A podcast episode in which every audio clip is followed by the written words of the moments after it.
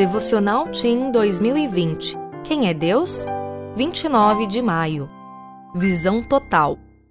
Uma coisa sei, eu era cego e agora vejo. João 9, 25.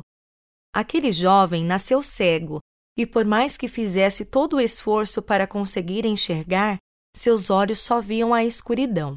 Mas um facho de luz começou a raiar na vida dele quando Jesus o encontrou. Fez um pouquinho de barro e passou em seus olhos e pediu que ele fosse lavá-los no tanque de Siloé. O rapaz, que pedia esmolas para sobreviver, obedeceu rapidamente à ordem de Jesus e, para surpresa de todos, começou a enxergar. Pense na alegria dele quando viu pela primeira vez o rosto de seus pais, as cores da natureza e como eram os objetos que até então ele só imaginava.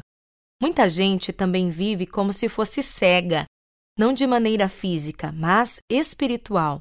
Sem se dar conta disso, essas pessoas se acostumam com a escuridão.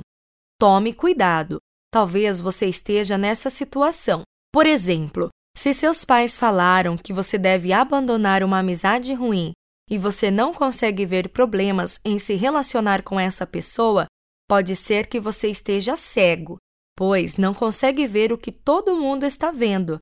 Você corre riscos, afinal, o pior cego é aquele que não quer ver. O pecado nos deixa em trevas e impede que consigamos ver coisas óbvias. Não escureça sua visão acessando sites impróprios, vendo vídeos violentos ou imagens ruins. Permita que Jesus limpe seus olhos e você terá certeza de que é muito melhor viver na luz e não na escuridão. Sou Graziela Moraes, atendente de telemarketing na CPB.